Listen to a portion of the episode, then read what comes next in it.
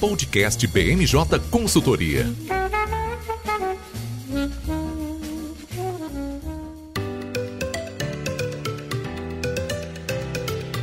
Olá pessoal, eu sou Fernanda César e estamos começando mais um BMJ Podcast. Como sempre, trouxemos um time de especialistas para comentar os temas mais relevantes da semana. Oficialmente as eleições acabaram, né? Mas sem surpresa nenhuma para ninguém, os primeiros dias após o resultado foram bem cheios e tumultuados. Por isso, nesse episódio, iremos falar sobre a eleição do presidente Luiz Inácio Lula da Silva, o planejamento para a transição de governo, a paralisação das estradas e, não menos importante, o resultado do segundo turno nos estados. Comigo hoje, nossa consultora de análise política, Raquel Alves. Tudo bem, Raquel? Olá, olá, todo mundo, tudo jóia? Um prazer estar de volta. Nosso consultor de infraestrutura, Francisco Demes. Tudo bem, Francisco? E aí, pessoal, tudo bem? Tudo ótimo. E nossa consultora de estados e municípios, Larissa Lima. Tudo certo, Larissa? Olá, pessoal. É um prazer estar aqui de novo falando de eleições com vocês. O prazer sempre nosso. E para começar já onde uh, paramos né, do, do último podcast, vamos entrar logo no resultado do segundo turno, com muitas expectativas né, circulando como seria a votação final dos candidatos no domingo. A gente chegou ao resultado aí bem perto é, e eu quero que a Raquel comece já comentando como foi histórica essa votação, né? O que, que isso significa para o Brasil, que a gente vê agora um pouco mais rachado do que começamos. Oi, Fê. É, Brasil está 50% rachado, né? Meio a meio, praticamente. A vitória do presidente Lula é uma vitória histórica. A gente nunca teve um presidente que ocupou três vezes a presidência da República. Agora teremos, mas é, foi um custo, né? Porque o custo é essa divisão, quase que uma cisão completa do Brasil em dois polos. A gente via isso na campanha. Havia uma esperança de que talvez tivesse uma manifestação um pouco mais forte de um dos lados, mas a gente viu que foi mais forte, mas não foi muito mais forte, né? Prova disso é que os dias se seguir, que se seguiram aqui ao resultado não estão sendo nada fáceis, eles já dão indícios, né, de como vai ser. Mas acabou, acabou a festa da democracia, agora eleição só em 2024 para prefeituras, eu falo aqui do Distrito Federal só em 2026. Acabou a campanha, graças a Deus, que a campanha é uma coisa muito frenética, muito exaustiva, e agora é, é começar a preparar o governo, fazer transição e governar. Agora é bola para frente, é seguir em frente com a vida, porque embora o país esteja dividido, né, o discurso do, do, do presidente eleito, logo que ele subiu lá, que ele começou, foi de um compromisso de que ele vai governar para todos os mais de 200 milhões de brasileiros. Então, não há muito tempo a perder, a gente tem muitas urgências, tem que continuar em frente. Acho que chamou bastante atenção, né, desse primeiro discurso, o fato dele ter lido, né, o primeiro discurso e logo em seguida ter feito um discurso super empolgado ali uh, na Paulista, mas com o mesmo tom, né? A gente sabe que o discurso para para base ali, para quem movimenta é, na rua costumava ser um pouco diferente da, da figura do Lula, mas ele fez um, continuou com esse discurso, continuou agradecendo bastante a senadora Simone Tebet, que ajudou ele nesse segundo turno. E eu acho que é interessante porque ele apresentou algumas figuras ali é, que vão fazer parte, né, o que vão uh, tendem a fazer parte desse novo governo, um governo aí que a gente está esperando um pouco diferente, né, dos primeiros mandatos uh, que ele teve à frente da presidência. Então, é, eu queria questionar um pouco, Raquel, sobre o que, que a gente pode esperar desse terceiro governo do Lula. Vai ser um cara realmente mais é, centralizado do que antes e com menos poderes? Olha, Feira, assim, a gente já no primeiro discurso a gente vê, né? Assim, eu, eu era uma jovem jornalista quando o presidente Lula ganhou a primeira vez, em 2002, e eu tive a honra de acompanhar os primeiros discursos lá e agora, né? Para um jornalista é muito legal poder fazer essa, esse comparativo no, no, no tempo. E lá em 2002, quando foi falar assim, que foi como você falou, o primeiro discurso, um discurso lido, um discurso formal, onde ele reiterou compromissos que ele fechou ao longo da campanha para ampliar a base dele, para ampliar o espectro dele, conseguir a maioria de votos, né? E no discurso lá na Paulista para a militância, se esperava uma coisa muito mais enérgica, mas ele começou o discurso lá falando que não era uma vitória dele, que não era uma vitória do PT, mas que era uma vitória de todos que defendiam a democracia, de todos os partidos que estavam lá e em seguida já foi falando da Simone Tebet, né? Então, assim, em 2002, quando ele começou o discurso, ele começou o discurso agradecendo aos homens e mulheres e falando aquela frase que ficou emblemática de que hoje a esperança venceu o medo. Agora não. Agora ele começou com esse discurso aí pluripartidário e começou admitindo que estava muito preocupado porque o desafio é muito grande e há muito a fazer. Então, sim, eu, eu avalio que não há muita escolha. O presidente já teve que dar a guinada mais ao centro durante o segundo turno e agora, para conseguir governar, para conseguir concluir o mandato, para conseguir é, pôr em prática é, as, as promessas de campanha e os compromissos do plano de governo, vai ser preciso um governo de ampla coalizão, vai ser um, preciso um governo de muito diálogo. E a gente tem que pensar que quando o Lula chegou ao poder lá em 2002, o Brasil era um país diferente, o presidente tinha poderes diferentes. O presidente era um presidente muito mais empoderado, né, para usar uma palavra do momento, do que é hoje. Hoje o Congresso é um poder muito mais empoderado, né? Só para a gente ter um exemplo, o, o, nosso coordenador geral do NIAP, né, o Lucas Fernandes, ele falou, se eu não me engano, no domingo à noite, quando a gente fez a, a análise rápida, logo depois da abertura das urnas, quando o presidente Lula chegou ao poder em 2002, o, o Congresso aprovava um projeto, o presidente da República vetava e não tinha prazo para analisar o veto. Então, na verdade, quem ficava com a, com, a palavra final sobre as leis que eram sancionadas era o presidente da República e não o Congresso. Hoje não, hoje a gente tem lá a resolução que determina que em 30 dias o Congresso tem que analisar o veto sob pena de trancar a pauta. Né? Então isso tirou um pouco o poder do presidente. Ao longo desses anos de lá para cá também foram aprovadas né, a impositividade das emendas individuais e de bancada, que também deram aos congressistas, também deu, desculpa, a impositividade deu, né? Ela também deu para os congressistas mais poder na, na, no posicionamento em relação ao executivo. E por fim, a gente tem as emendas de relator, né, que estão lá em discussão no Supremo Tribunal Federal, mas que empoderam sobremaneira o Congresso para uma conversa com o presidente. Então, assim, além de ter que ser um governo mais guinado ao centro do que ele fez em 2002, agora em 2022, ele, além de ter que ir ao centro, ele tem que ir ao centro mais enfraquecido, mais disposto ao diálogo. Então, a gente já vê notícias, por exemplo, de que o PT e a coligação em torno do presidente Lula já estuda abrir mão de qualquer plano de tentar conseguir a presidência da Câmara em fevereiro, para dar para algum aliado que seja de algum partido de centro, no caso, né, o favorito é o presidente Arthur Lira, para garantir a governabilidade e uma boa convivência com partido que, partidos que não estiveram no palanque no segundo turno.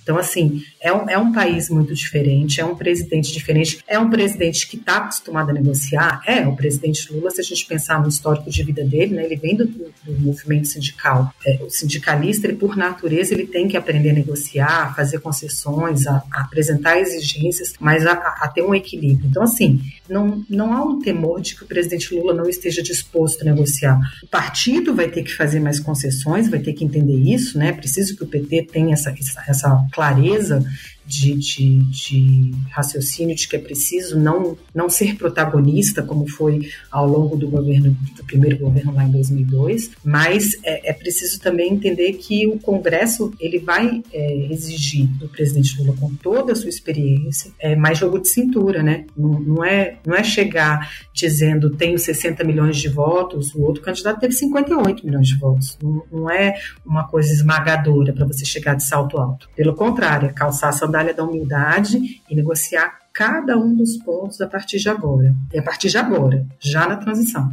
Eu acho interessante você ter mencionado as eleições para a presidência da Câmara dos Deputados, porque a gente é, via o Arthur Lira apoiando ali muito forte né, o candidato à reeleição é, Jair Bolsonaro.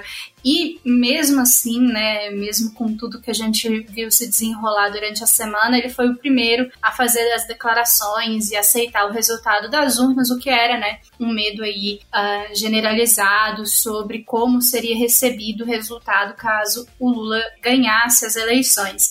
E ele foi o primeiro, já deixou as portas aberta, abertas, né, para conversar, mas colocou aquela leve cutucada, né, de que agora a gente tem uh, muito mais poderes, é, a gente está aberta a conversar em outra posição, seguindo exatamente o que você falou, né, o, o esses partidos é, se modificaram, né, se adaptaram e souberam uh, navegar muito bem durante esses últimos quatro anos. É, na verdade, desde o impeachment da, da presidente Dilma Rousseff, eles souberam navegar e ampliar suas bases dentro do Congresso. Né? Eu acho que também, muito em, em relação a isso, a gente observa essa Câmara dos Deputados tão forte né, frente ao Executivo. E agora eles têm o orçamento né, nas mãos principalmente as emendas de relator, que fazem essa, é, essa contraposição com o executivo, né? É, olha, para começar, né, pelo, pela manifestação tão rápida do Lira, ela foi uma excelente notícia para a democracia, né? Assim, é o presidente da Câmara dos Deputados, que é o franco favorito para continuar sendo presidente da Câmara dos Deputados, reconhecendo o resultado das eleições, quando ele apoiava o lado derrotado, foi uma notícia muito boa para assim, institucionalmente falando, né? Agora, do ponto de vista dele dar a cutucada, dele dar lá, né, fazer o beliscão de, ó, tem que negociar com a gente porque agora o Congresso é mais poderoso, isso também faz parte do jogo, né? Se a gente parar para pensar assim. Quando o Lula ganhou lá em 2002, ele também não tinha maioria, ele também teve que compor, e agora ele tem que compor em condições é, mais desvantajosas, por assim dizer, mas o fato é, é palavras do próprio Lira, né, ele sempre fala isso, que esse grupo suprapartidário que a imprensa chama de centrão, é ele que garante a governabilidade dos presidentes. Então tem que tem que negociar, né? A gente a gente está na primeira semana após eleição e a gente já tem duas grandes frentes de negociação aí que o presidente Lula está tendo que travar, né? A primeira é a negociação para conseguir garantir a aprovação do orçamento que vai exigir, a gente viu a aprovação de uma PEC que eles chamam de PEC da transição então, a gente precisa garantir uma aprovar, mudar a Constituição, aprovar a lei orçamentária, negociando com a atual composição do Congresso. Essa é uma negociação. A outra negociação, que é tão importante quanto, é você começar a negociar com as lideranças, com as presidências dos partidos, porque você precisa compor uma maioria de governabilidade de quatro anos com o futuro Congresso, que só vai ser empossado em 1 de fevereiro. Então, assim, é uma, é uma ampla negociação que tem que ser feita e que exige muitas, muitos, muitos os é, é como se o, presidente Lula agora tivesse que ser um povo, né? Ter que ter oito braços para negociar oito coisas ao mesmo tempo, porque é preciso muito jogo de cintura agora, assim, né? A gente fala, a gente sabe que o presidente Lula já está em conversas com o PSD, já está em conversas com o MDB, já está em conversas com a União Brasil, o União em Brasil, por sua vez, está em conversas com o PP, tem gente no PP que quer integrar a base do presidente Lula, tem gente que quer continuar sendo oposição. Como é que esses partidos vão se acomodar, né? Porque é, o fato é que é natural que o Centrão é, garanta governabilidade para todos os governos, eles sempre, sempre fazem isso, e quando se tentou brigar com o Congresso, a gente viu que tudo se travava, mas a verdade é que o resultado das eleições faz com que seja preciso um pouco mais de clareza do que virasse, do que cada lado pode ganhar, do que, que lado pode conquistar, porque afinal de contas política é um jogo de parcelamento de poder. Ninguém simplesmente apoia um governo sem receber nada em troca. Né? Não, é, a, apenas talvez o partido do presidente apoie 100% sem receber nada em troca, porque é o plano de poder desse partido. Agora, todos os demais essa negociação tem que, tem que é, dar sinais do que cada um pode ganhar, e hoje ganhar um ministério não é suficiente, né? Porque com o orçamento secreto, com as emendas de relator, você às vezes é ministro, mas quem realmente está tendo o poder de liberar e de executar as emendas é o relator do orçamento. Então, como que vamos negociar isso? A questão do orçamento secreto é uma outra questão que é uma questão que precisa ser resolvida até dezembro, para poder também dar clareza aí para essa governabilidade, para como vai ser. Bom, com certeza. Mas já que você puxou esse assunto do orçamento, é, eu acho importante a gente dar um passinho atrás e falar um pouco sobre o governo de transição, né? Como é que a gente vai passar todas essas informações né, que hoje estão, estão na mão uh, dos ministros e do, do, do, dos ministérios do governo Bolsonaro para preparar a posse né, no dia primeiro aí começar esse processo do novo governo. Ele indicou aí Geraldo, Geraldo Alckmin para seguir né, tocando as primeiras reuniões e seguir coordenando os trabalhos nesses próximos meses. Isso também é um bom indicativo, né? Um indicativo de que ele está deixando o Alckmin tomar a frente, que ele vai ser um vice realmente de fazer coordenação, né? De entrar e, e negociar coisas, principalmente a interlocução. A gente não viu o Alckmin, é, muita gente criticou né, a escolha porque não, não sentiu que ele estava realmente trazendo aqueles votos que esperava-se no, no, primeiro turno, mas agora a gente está vendo uma presença dele bem interessante, né, de compor e de negociar, que vai ser muito importante, principalmente no orçamento, que é o principal medo de todo mundo, né, principal medo do mercado e de como a gente vai fazer, né. Mas não tem muito espaço no orçamento, desde o do teto de gastos. Como é que a gente pode uh, analisar prime essa primeira conversa, né? Porque a gente começou agora, hoje a gente está gravando na quinta-feira, dia 3, então a gente teve uma primeira conversa, um primeiro ensaio do que pode ser feito com orçamento para abarcar as, as promessas de campanha já no primeiro ano. Mas tem mais espaço dentro desse orçamento? Olha, Fira, a primeira coisa que, que eu acho importante destacar é esse empoderamento do, do vice-presidente, né, do Geraldo Alckmin, que também é uma coisa muito boa, né, desde o início, então, o candidato, né, Lula dizia que o vice não ia ser um vice decorativo e que o Alckmin ia sim se, se, se, se, se é destacado para temas importantes e o primeiro tema super, hiper, ultra importante é justamente a aprovação do orçamento. Então, primeiro que foi muito boa essa indicação que mostra que aquela coisa que eu falei no começo, né, que o, que o PT vai ter que abrir a mão do poder e deixar os outros partidos da coligação atuarem de verdade na articulação política para dar certo, né? Então essa escolha do Alckmin em si já foi boa. Primeiro que a gente tem que celebrar que a transição está rolando, né? A transição acontece. Nos primeiros dias aí, diante do silêncio do presidente Bolsonaro, havia muito medo de ah, vai ter transição, não vai ter transição, a transição vai ser complicada. Agora a gente, né, o TCU chegou a criar um comitê para fiscalizar e ajudar na transição. A gente já viu que o ministro Ciro Nogueira e o ministro Paulo Guedes foram ao TCU, já se comprometeram a passar dados, é, a garantir a, a, que a burocracia funcione, né? Então, assim, essa já é a primeira coisa que a gente tem que comemorar. Os nomes devem ser publicados né, no Diário Oficial da União de segunda-feira, dia 7 de novembro, né? E os nomes que já estão em campo, tanto Geraldo Alckmin, a presidente nacional do PT, o senador Luiz Mercadante, eles também estão sustentando esse discurso de que é, tanto a transição quanto o governo não são exclusivos do PT. São de todos que compuseram a ligação, de todos que compuseram a Frente Ampla e de todos os partidos que quiserem negociar para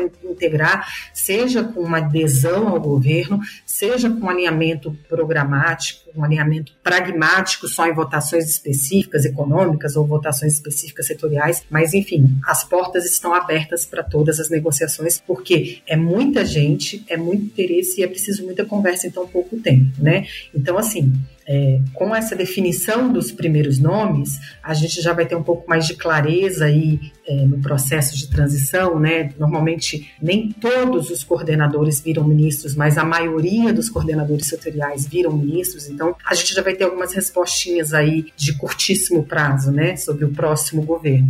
Mas algumas respostas vão ficar para depois, porque como né, a gente falou, a urgência é o orçamento, né? Então já se falou agora, vai se apresentar uma PEC da transição para poder acomodar os 600 reais, para poder acomodar os 150 reais extras, para poder acomodar o aumento real do salário mínimo e não vai ter jeito, né? Vai ter que se pensar se vai fazer isso por crédito extraordinário ou se vão aproveitar, aprovar algum projeto para criar essa receita, mas vai ter que mexer no teto de gastos, não tem jeito. Agora, a grande mudança, né, que o mercado esperava, que o mercado queria mais sinais e mais clareza, essa a gente vai ter que esperar um pouquinho mais, né? Que é qual vai ser o novo modelo para substituir o teto de gastos, né? O que, que virá aí? Isso eu acredito que só venha mesmo depois do, do governo empossado. Com, até lá a gente vai ter muito específico é, especulação. É, algumas respostas não dá para ser agora, né? Tipo, ah, na reforma tributária vai ser IVA dual, vai ser IVA único. Vamos esperar, vamos primeiro reunir com os governadores, sentar com eles, ver o que é possível fazer para poder definir isso. Então, assim, alguns temas a gente consegue esperar, o orçamento não dá para esperar, né? Porque, embora a gente tenha precedentes, né, de orçamentos que não foram aprovados no ano, foram aprovados só no ano seguinte, não é bom começar um novo governo sem o orçamento aprovado. E para garantir as, as promessas, você tem que mexer no teto e aprovar a, a, a, os ajustes legais para que tudo esteja valendo a partir de 1 de janeiro. Então, a gente está gravando dia 3 de novembro, o calendário do governo para aprovar a tal da PEC da transição é até 15 de dezembro, e o calendário final, do, né, o fim do ano legislativo é 22 de dezembro, dia limite aí para a gente aprovar o orçamento dentro de 2022. Até dá para fazer uma prorrogação, mas ninguém quer vir trabalhar entre Natal e Ano Novo, então a data fica sendo 22 de dezembro mesmo. É, é, é, um, é uma corrida contra o tempo e essa definição, né, do, da onde vem o dinheiro, como vem o dinheiro, para onde distribuir, a expectativa é de que na próxima semana isso venha com o texto da PEC. Mas o importante, eu acho que é a gente ver como o processo de transição já, graças a Deus, já começou, e aí ele meio que entra numa inércia mesmo, né? Os dados vão sendo apresentados, as coisas vão sendo.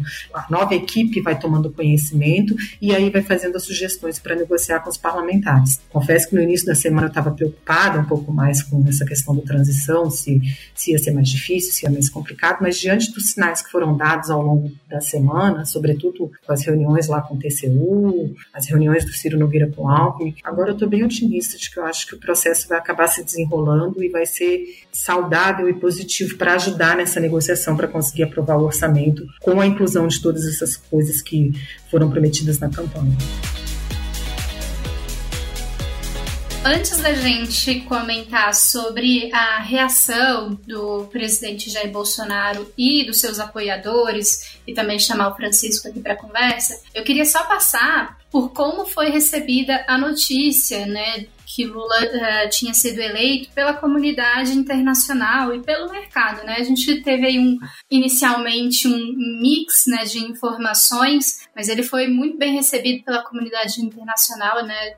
Os, os presidentes dos demais países logo reconheceram. A gente teve, inclusive, é, o presidente da Argentina vindo ao Brasil para encontrar com o presidente eleito em São Paulo, o que obviamente também demonstra um interesse da Argentina, né, de uh, reaquecer os laços comerciais com o Brasil, obviamente, porque eles também não estão passando por um momento muito agradável mas também uh, garante aí um posicionamento interessante né, do Brasil frente à comunidade internacional, principalmente tendo em vista que o Lula já foi convidado para participar da Conferência das Nações Unidas sobre Mudanças Climáticas no Egito. Agora, na próxima semana, né, deve iniciar os trabalhos o que, que, a gente pode esperar desse primeiro comparecimento internacional do Lula? Ele vai apresentar alguma coisa? Ele vai seguir nessa defesa que ele vinha fazendo sobre uh, meio ambiente, né? Porque é uma pauta muito importante. A gente tem aí países, né, detentores de fundos muito importantes já sinalizando algumas questões, mas a gente ainda não tem algo muito concreto, né, nessa área. A gente ainda, por exemplo, não sabe quem vai ser o nome, né, do ministério que vai tocar essa pauta.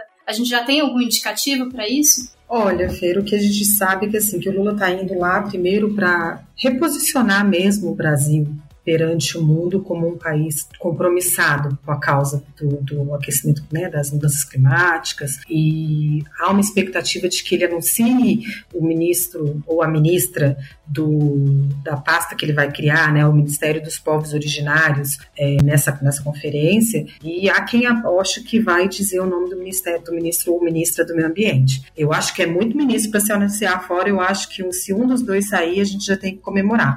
Mas eu acho que o mais importante nesse momento é isso, assim, a, o reconhecimento internacional veio, a gente já viu um aquecimento, né, assim, um, aquecer de tentativas de relações internacionais, o que é positivo.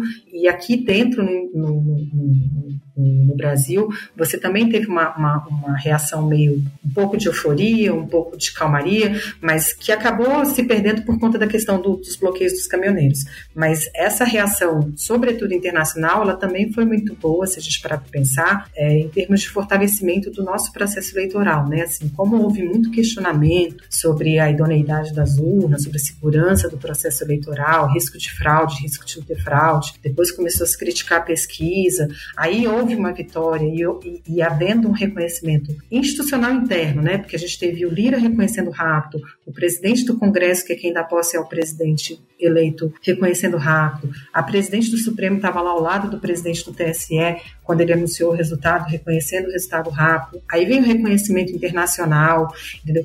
São elementos muito bons para a democracia, são elementos que, que, for, que nos fortalecem e, e, reduziram bastante a, aquele temor de uma tentativa de ruptura que pairava no ar. Né? Então, é, sobretudo para isso, né, no contexto imediato, esse reconhecimento internacional deu esse fôlego para o país. Agora, daqui para frente, é, é, é, pensar que, vamos, então tá, já que vocês ficaram tão satisfeitos assim, com essa eleição, então agora vamos negociar. O Brasil é um player importante, sobretudo na questão ambiental, e é um, vamos então é, tratar com um reposicionamento que vocês dizem que nos darão, né? Porque afinal de contas, o Brasil nos últimos anos estava meio num posicionamento meio complicado, sobretudo por conta do problema ambiental.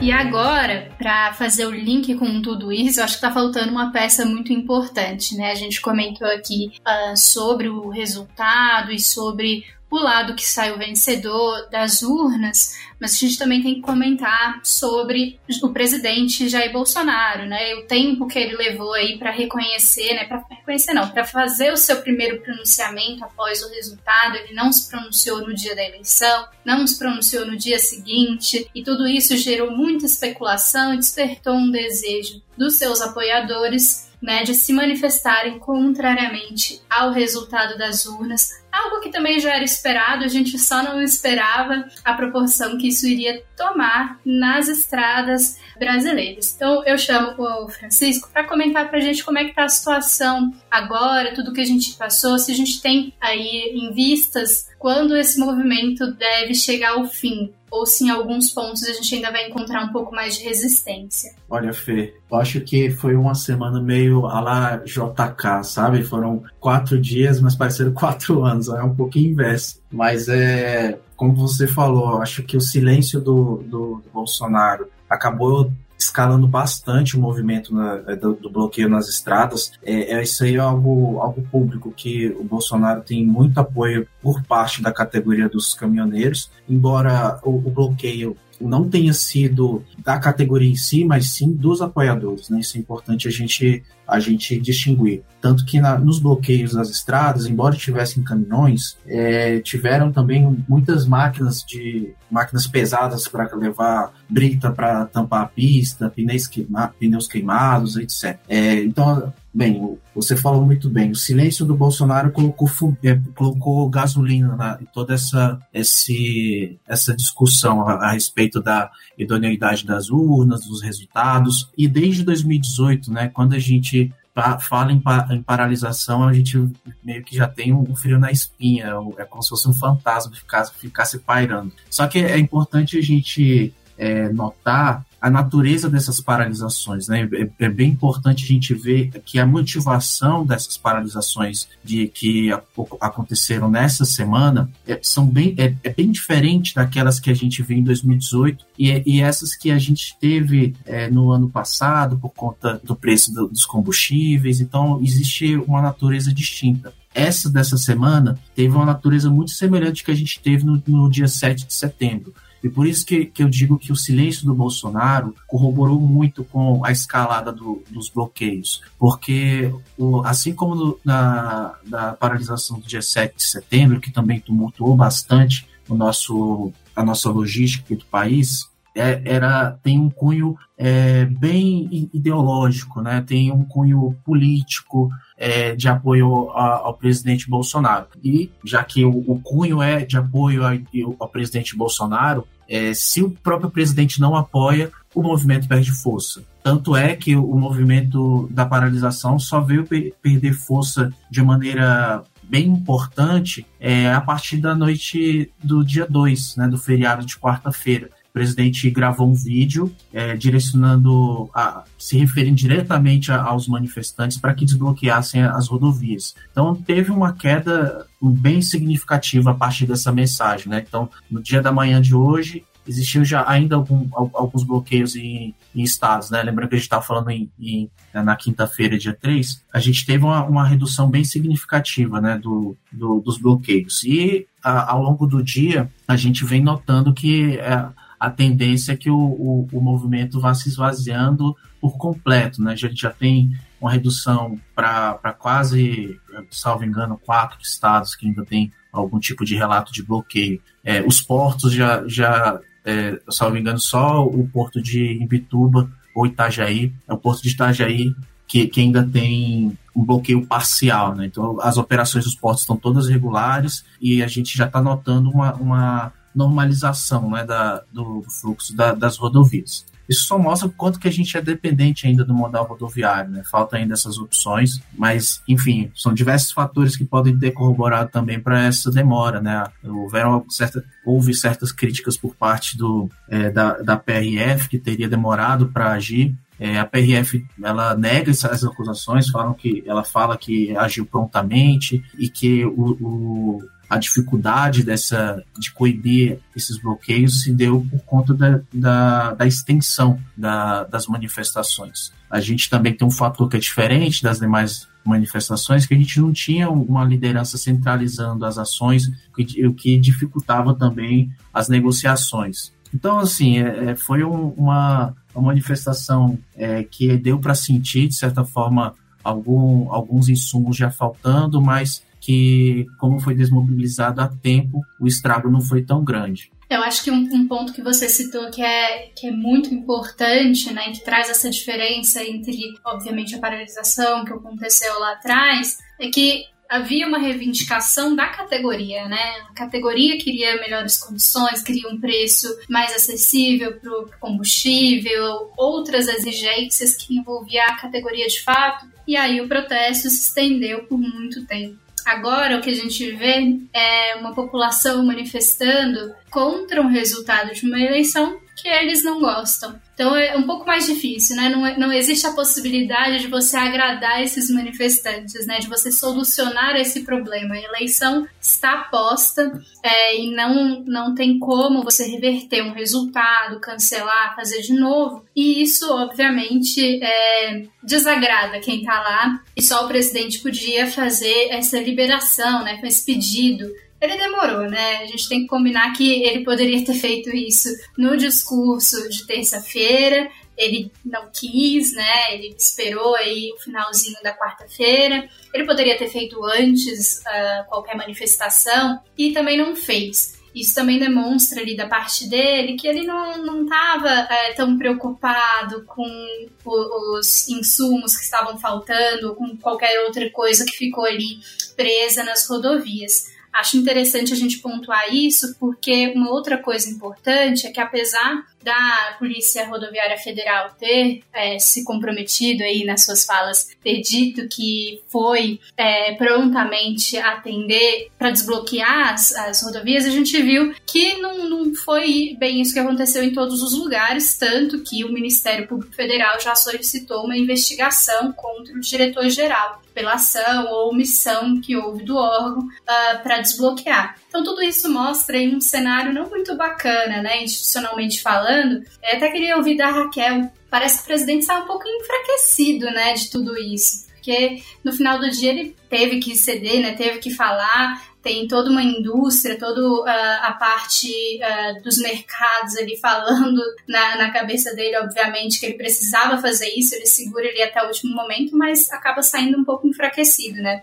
É, olha, Fê, tem duas coisas aí, né? Primeiro que esse silêncio, ele é uma quebra de protocolo, assim, que a gente nunca antes viu. Em 2014, que a gente teve aquela eleição super dura do Aécio com a Dilma, o PSDB chegou a questionar o resultado, mas mesmo assim o Aécio passou a mão no telefone, ligou para a Dilma, reconheceu a derrota, desejou boa sorte. Em 2018, o Haddad não chegou a ligar para o presidente Bolsonaro, dado o acirramento que tinha lá, mas ele fez um tweet, ele fez uma um pronunciamento minutos depois que o presidente Bolsonaro falou para admitir a derrota, para se posicionar como, como oposição e para desejar boa sorte em nome de todos os brasileiros, porque na, fim, no, fim, né, no fim das contas o presidente ele é eleito para governar para todos os brasileiros e não só para aqueles que o elegem. Então, assim, para começar, isso, isso foi ruim a demora dele para falar e, e, a forma como ele falou, tanto no pronunciamento do Planalto, depois na live, naquele videozinho lá marca, que ele mandou nas redes sociais, mostra um presidente extremamente isolado, mostra um presidente que, que,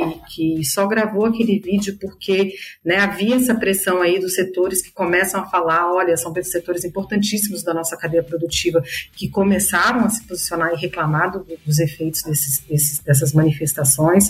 Agora, eu acho que tem uma coisa que tem que ser é, destacada, que é muito importante, né? O presidente Bolsonaro é presidente até dia 31 de dezembro de 2022, né? E ao não fazer uma condenação dura, porque nesse momento era preciso fazer uma condenação dura desses movimentos, né? Porque como você falou, não é um movimento por uma pauta de reivindicação, é um movimento de um grupo de pessoas que simplesmente não aceita o resultado das urnas. E o resultado das urnas não vai mudar.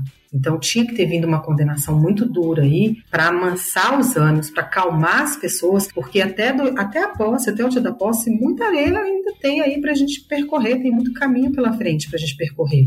E o ideal seria que tivesse vindo uma manifestação no mesmo, na mesma direção do vencedor de pacificação. Ninguém aguenta mais esse ambiente de divisão nesse país, né? A gente viu aí esses três dias de paralisação de bloqueio de estradas, o desgaste que foi. Então, assim, mostra, assim, um presidente enfraquecido, né? Enfraquecido pela derrota, porque ele é o primeiro presidente que tenta a reeleição desde que nós criamos o Instituto da Reeleição, aprovamos, né, por meio de PEC, o Instituto da Reeleição, e, e, e, ele foi o primeiro a ser derrotado, derrotado num cenário em que se aprovou uma PEC para se turbinar auxílio, que se alterou o preço de combustível, que foi feita tanta coisa para ele conseguir a reeleição e ele não conseguiu. Então isso em si já é uma fraqueza, né? Os aliados dele reconheceram a derrota, isso mostra um certo isolamento e aquele vídeo que foi gravado no final, né, na, na noite de, de quarta-feira, falando para as pessoas ele sozinho, foi muito sintomático. Mas eu acho que, enfim, né, se ele tivesse sido, né, é, falar sobre hipóteses é sempre ruim, mas se ele tivesse sido é, protocolar, ao menos, e feito o pronunciamento no domingo à noite, e, e admitido a derrota, e cumprimentado o vencedor, o ambiente seria outro. Né? A verdade é que o ambiente não é outro, por conta da omissão dele e, e, de uma ação tardia. Com certeza, né? Foi tudo muito, muito difícil, muito complicado de entender nessa última semana. Francisco, eu tenho uma, uma outra pergunta sobre isso, antes da gente passar para o resultado do segundo turno nos estados que é o fato de alguns estados ainda né, resistirem. Eu, eu, acho que o caso mais emblemático para mim é Santa Catarina. Não, não, me parece um estado que se beneficia tanto uh, desses bloqueios. Não é um estado que super petista ou lulista e, e poderia vir a ser impactado pelo bloqueio, na verdade o contrário, né? E, e os apoiadores não, não cedem ali naquele estado da mesma forma como nos outros. Tem alguma, é, é, alguma previsão para aquele estado? Porque eu acho que ele começou assim um movimento que acaba se alastrando, né? Os apoiadores talvez possam sair agora e podem vo voltar depois, na próxima semana. Podem continuar esse, esse movimento, já que a gente não ouviu de forma clara do presidente, tudo bem, agora eu aceito o resultado, né? Ele até agora não falou isso, né? Ele falou, ok, é, tô triste, entendo a frustração de vocês, a gente precisa continuar, se vocês quiserem, com as manifestações, só por favor desbloqueiem as vias. Mas ele não deu esse indicativo, por favor, parem de manifestar, né? É, Fê, você tem razão, mas eu acredito que o pessoal vai acabar sendo vencido por, pelo cansaço, sabe? Porque, é, querendo ou não, o, o APRF tem um poder de polícia ali e eles conseguem coibir com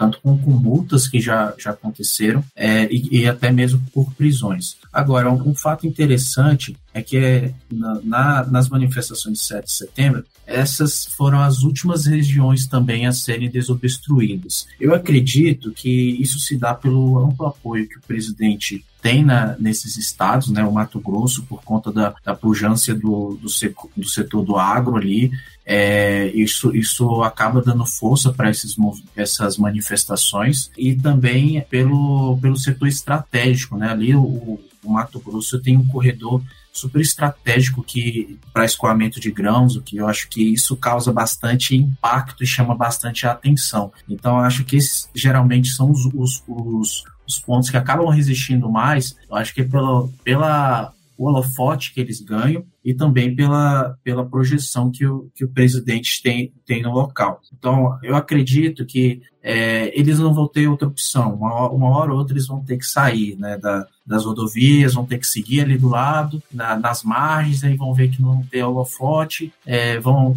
não vão querer serem, ser, ser autuados, então eles vão ter que é, abandonar os, os, postos deles. Né? Então, acho que é questão de tempo, viu, Fê, para eles saírem e liberarem ali. Mas eu acho que a resistência se dá por esses fatores, né? O amplo apoio do, do Bolsonaro nessas regiões e o holofote que eles podem dar. Bom, assim a gente espera, né, que acabe o quanto antes, porque como a Raquel falou, a gente precisa seguir em frente, fazer esse contar, né, com esse discurso de reconstrução e de pacificação do Brasil.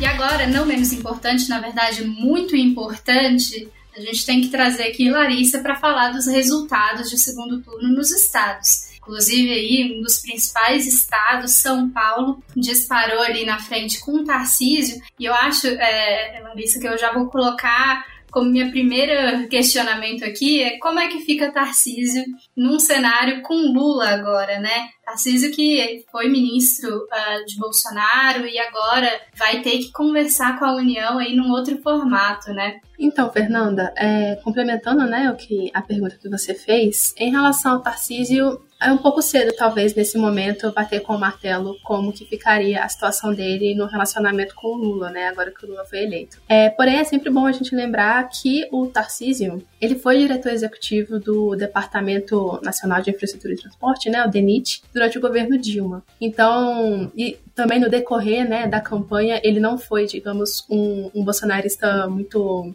é, enfático. Ele é considerado de uma ala mais bolsonarismo light. Então, eu não imagino que ele vá fechar completamente qualquer tipo de, de aproximação com, com o governo Lula. É possível, assim, que ele tenha ali algum esforço de algum esforço de alinhamento, até porque, inclusive, como já foi dito, né, em outras circunstâncias é, dentro da, da própria BMJ, governar São Paulo é como governar meio Brasil. Então, com certeza, ele não pode ficar à parte do que o governo federal vai estar desenvolvendo no decorrer dos próximos quatro anos. É, mas também a gente não, não vai, não pode também pressupor de que ele vai fazer algum tipo de, de governo extremamente alinhado e que ele pode sim oferecer alguma resistência a uma série de pautas que, que o elegeram e que vão fazer com que ele não enfim, né, com que ele não compactue completamente com absolutamente todos os pontos, como outros é, aliados do presidente Lula vão, vão fazer no decorrer dos próximos, do próximo mandato, né. É, então, trazendo um pouquinho do que, que aconteceu nos estados, bom, a gente estava com 12 estados brasileiros, né, que ainda tavam, estavam pendentes de decidirem quem seria o governador deles. E alguns desses estados, né, muitos deles, como eu tinha trago para vocês quando a gente teve o resultado da primeira eleição, muitos deles eram mais alinhados com o presidente Jair, Jair Bolsonaro, né? Então, quando é, deu a largada para as campanhas, o que a gente teve foi o Lula tendo ali mais ou menos uns seis governadores que o, que o acompanhavam, que o apoiavam publicamente, enquanto o Bolsonaro sai um pouco mais na frente com nove. E agora, né, que esse segundo turno terminou, o Bolsonaro ele continua com uma vantagem, né? Ele tem 14 governadores que declararam apoio a ele, enquanto o Lula permaneceu com 11. É uma diferença que não é expressiva, mas ainda assim, o Bolsonaro tem uma, tem uma maioria, né? Principalmente quando a gente leva em consideração de que o Lula ganhou apenas, é, apesar de ele ter ganhado em termos numéricos de votações em Minas Gerais, o aliado, né, o, o governador, ele é aliado do presidente Jair Bolsonaro, fez uma campanha intensiva é, a favor do presidente Jair Bolsonaro no decorrer desse segundo turno, que é o Romeu Zema, e, e dele também a gente pode ter talvez alguns desafios, né? Existe, inclusive, trazendo um pouco do que já foi dito sobre esse Bolsonaro um pouco mais isolado, né? Agora que o, que o resultado foi, foi lançado, realmente você já tem alguns governadores que foram eleitos, mesmo muito aliados de Bolsonaro, já trazendo um pouco mais de discurso de pacificação etc. Então, é, a gente tem, por exemplo, o, o, o, o, Leite, né? O Leite e a Lira, né? O, Leite lá do Rio Grande do Sul e a Raquel Lira de Pernambuco. Ambos são do PSDB, eles ficaram neutros no decorrer do segundo turno, porém, agora que o segundo turno finalizou, o Leite já falou que ele vai exercer ali um papel de, de oposição, de fiscalização ao governo Lula, mas também não foi incisivo, como a gente poderia esperar, às vezes, de uma pessoa muito mais alinhada com o presidente Jair Bolsonaro, que não é o caso do Leite, já que ambos tiveram uma série de conflitos no decorrer desses últimos quatro anos. A Lira também não deixou claro ali um, posicionamento de, de alinhamento com o presidente Lula. Ela falou sobre uma união de Pernambuco e construção de pontes com o governo federal como um desafio da sua gestão. Então, ela não se colocou de forma incisiva contra o presidente Lula, mas também não colocou como se fosse uma, enfim, uma alinhada mais próxima, até porque a Marília Reis, que é a que saiu perdedora dessa disputa em Pernambuco, era a que estava recebendo o apoio do, do presidente Lula, né, do, do que agora vai ser o presidente Lula novamente. É, e, de forma geral, a gente teve até, eu não sei se vocês também acompanharam assiduamente, né, como é que estavam os resultados durante a apuração ali dos estados, como é que estava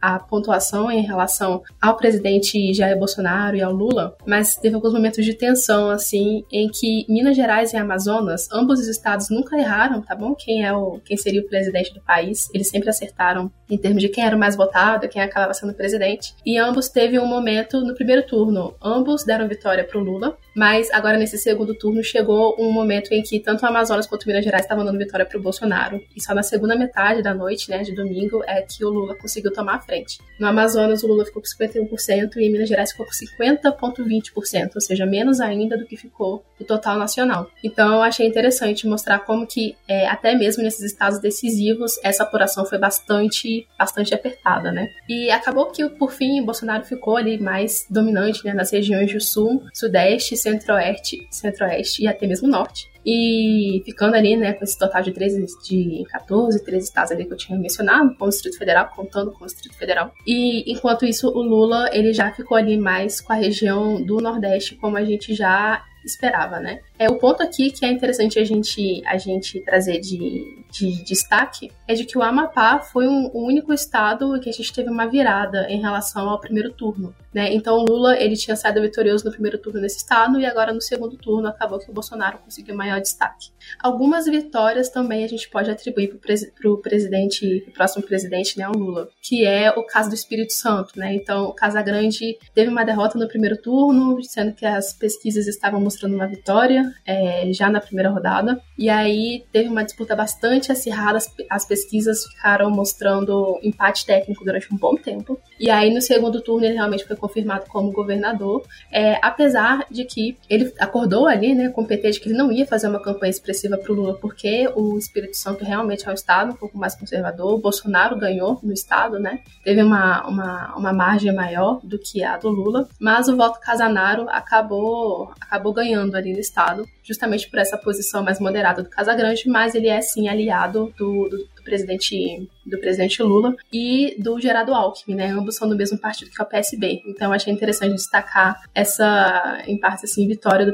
do, do presidente Lula agora, né? É, em relação, Fernanda, àquele ponto que você trouxe sobre Santa Catarina, realmente, né, como já tinha sido pontuado, Santa Catarina é um estado mais conservador mesmo. Né? A gente tem uma, teve, uma, a, teve uma votação expressiva para o Bolsonaro no estado e a disputa que estava acontecendo lá era entre o Jorginho Melo, que era, que era do PL, e um candidato do PT, né? Então, o Jorginho Melo, ele teve a, a, margem mais expressiva de todos os governadores eleitos desse segundo turno. Ele ficou em torno de 70%, né? Isso no primeiro turno só o Ader Barbalho conseguiu lá no Pará. É, então, realmente, a gente consegue ver, por meio da escolha do Jorginho Melo para ser o, o, governador, de que você tem essa, essa margem mais expressiva, mais pro lado bolsonarista dentro, dentro do estado mesmo. A gente teve outras surpresas né, em outros estados. No Mato Grosso, o Hidel conseguiu ultrapassar o Capitão Contar, apesar do susto né, do primeiro turno, que o Capitão Contar do nada saiu da quinta posição nas pesquisas eleitorais e foi para a primeira no,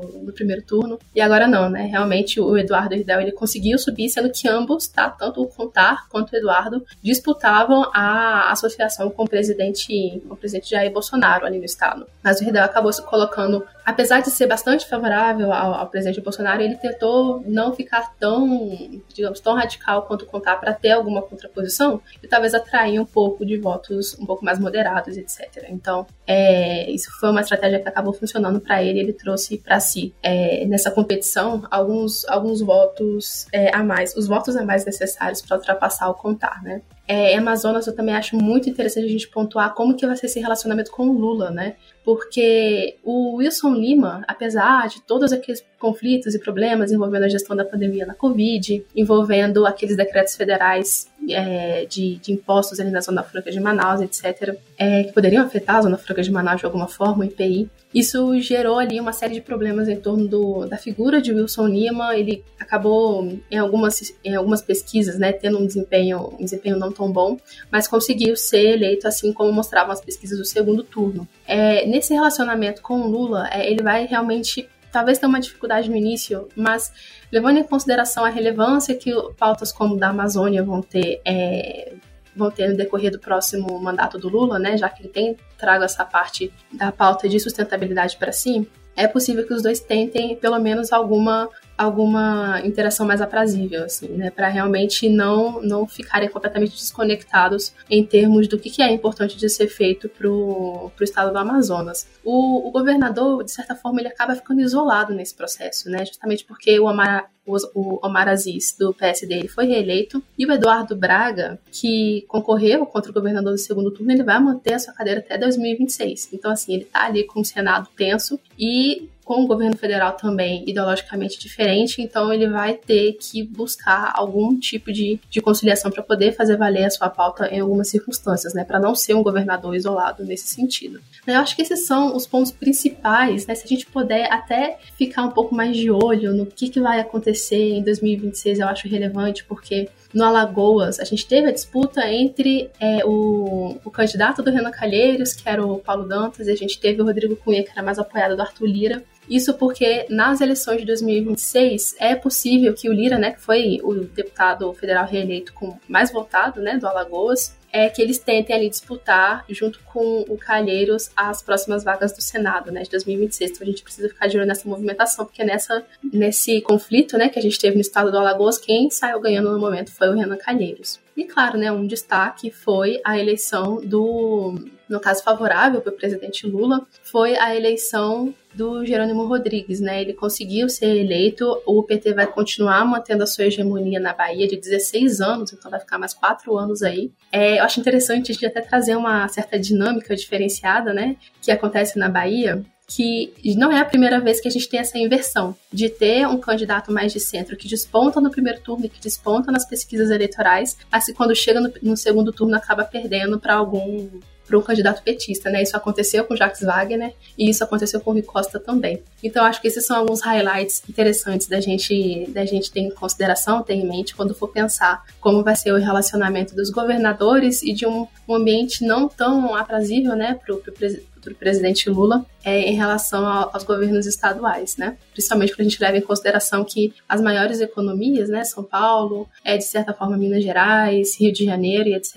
estão aí mais ideologicamente distantes do presidente. Bom, Larissa, eu acho que o cenário é, nos estados ele reforça o que a gente estava conversando mais cedo sobre esse novo governo Lula também ter que conversar com muita gente, né? Não vai adiantar o cenário estadual mostra isso. Ele conseguiu alguns aliados em estados que já era esperado que ele conseguisse aliados, mas obviamente o resto do Brasil está aí nessa sopa de letrinhas. Me chama a atenção, eu acho que isso chamou a atenção de muita gente, o PSDB conseguindo aí seus três governadores depois que, né, quase que desmanchou na briga ali em São Paulo e pela presidência, que obviamente ficou de fora, mas é, é interessante, né, ver que ele, eles conseguiram manter esse respiro aí no finalzinho e eleger no, no Rio Grande do Sul, em Pernambuco e no Mato Grosso do Sul.